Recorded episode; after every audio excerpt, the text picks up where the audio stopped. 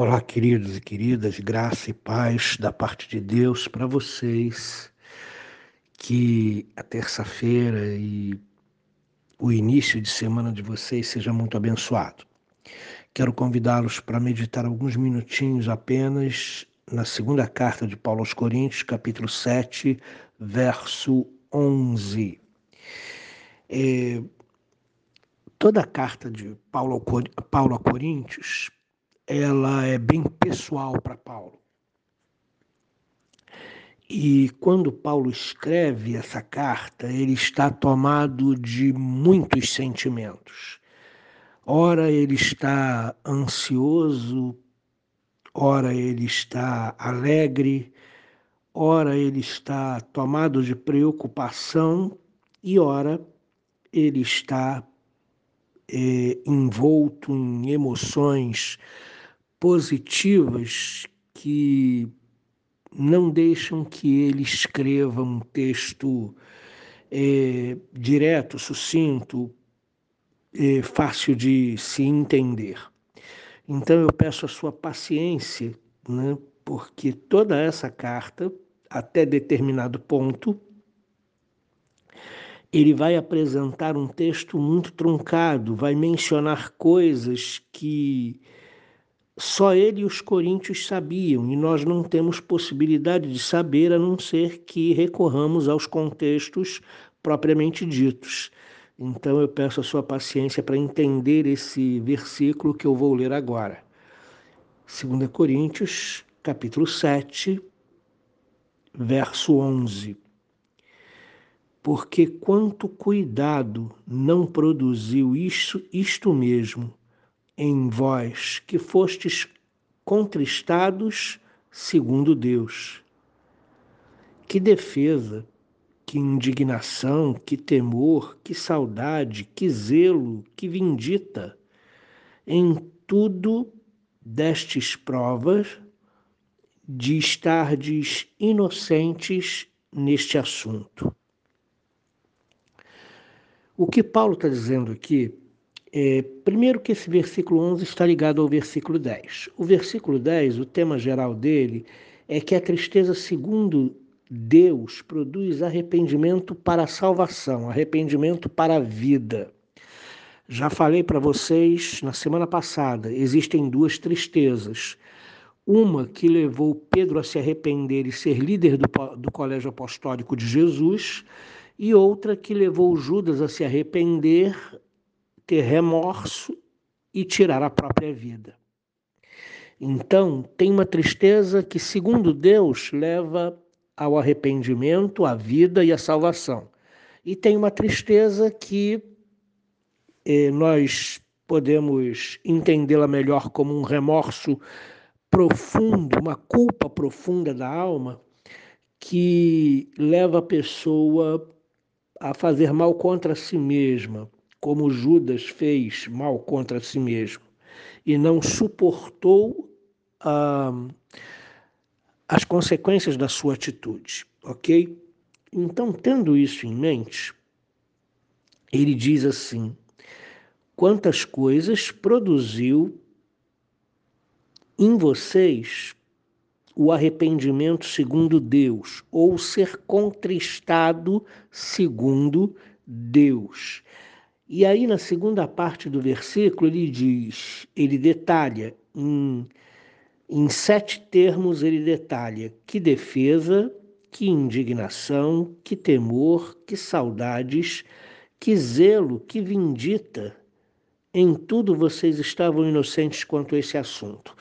Então, Paulo está dizendo o seguinte: olha só, depois que eu soube do arrependimento de vocês, esse arrependimento produziu uma mudança tão grande na atitude de vocês que eu estou assim extasiado, assombrado, pasmo em ver a mudança, em ver a obediência que não existia, em ver o cuidado e a preocupação para comigo e para com o meu ministério que não existiam é, em ver a indignação de vocês contra o pecado que vocês cometeram e contra os falsos profetas que vos desviaram da verdade, porque, de fato, os coríntios não prestaram a atenção na palavra pregada por Paulo. Paulo é um pastor cuidadoso, Paulo instrui suas ovelhas, Paulo fala das coisas que elas devem cultivar de positivas e Paulo também fala das coisas que elas devem desprezar que são negativas. Mas a igreja de Corinto não deu atenção às palavras de Paulo. Pelo contrário, eles deram atenção à palavra de alguns pregadores itinerantes que tinham inveja de Paulo e que desejavam desencaminhar o sentimento e o coração e a fé dos coríntios para lados opostos à instrução que Paulo havia dado.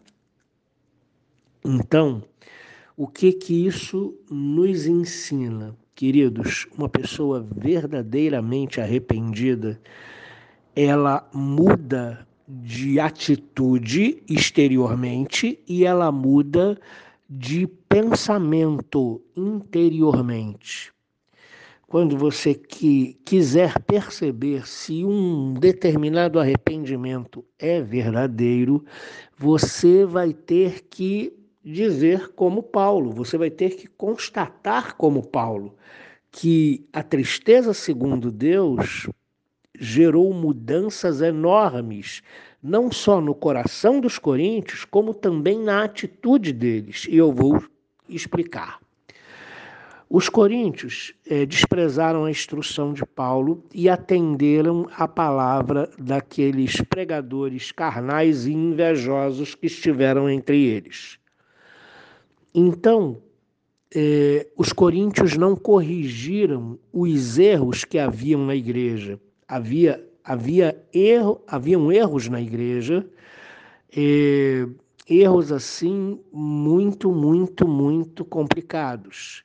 Por exemplo, quando Paulo diz na última frase, em tudo destes prova de estardes inocentes neste assunto, ele está se referindo a 1 Coríntios capítulo 5, verso 1 e versos seguintes, quando Paulo é, assombrado com a capacidade dos coríntios de não perceber o pecado, os repreende, é, dizendo: Olha só, o que, que é isso que eu ouço falar de vocês?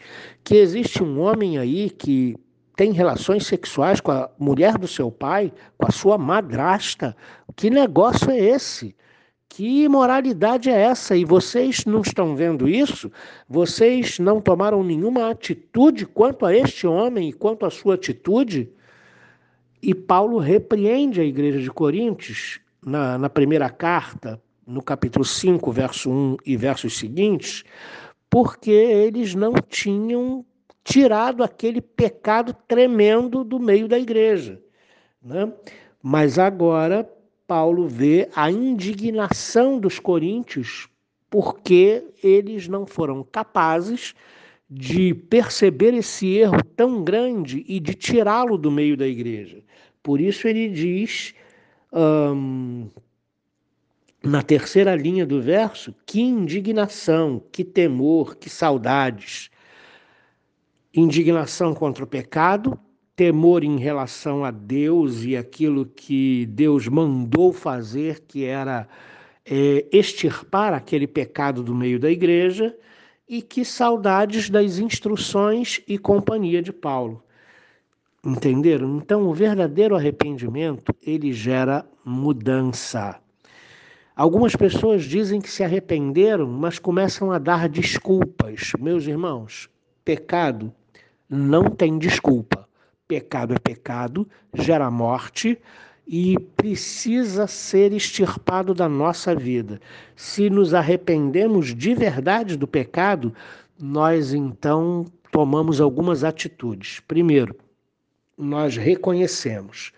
Sabe aquela coisa da criança quando faz alguma coisa errada e diz que foi o amiguinho, foi o irmão, foi sei lá quem que, que fez? Pois é. Quando nós nos arrependemos verdadeiramente do pecado, a gente bate no peito e diz: fui eu, eu fui o responsável, eu fiz isso, lamentavelmente. Fui eu que falei, fui eu que panhei o dinheiro, fui eu que desobedeci, fui eu que fui aquele lugar horrível, fui eu que cometi o pecado. Então, a primeiro, o primeiro fruto do verdadeiro arrependimento é reconhecimento do pecado. Você não tem desculpa, você não bota culpa em ninguém, você não procura desviar-se da culpa, pelo contrário, você chama aquela responsabilidade para você. Essa é a primeira situação. A segunda situação é que você se desliga desse pecado, é que você se afasta dele e você assume um outro caminho para a sua vida, o caminho da obediência e o caminho da verdade ok? Então, o arrependimento, ele é, nos dá coragem de assumir o próprio erro, o verdadeiro arrependimento, ele nos dá coragem de deixar o pecado e de mudar de direção. Então, arrependimento é uma mudança de direção.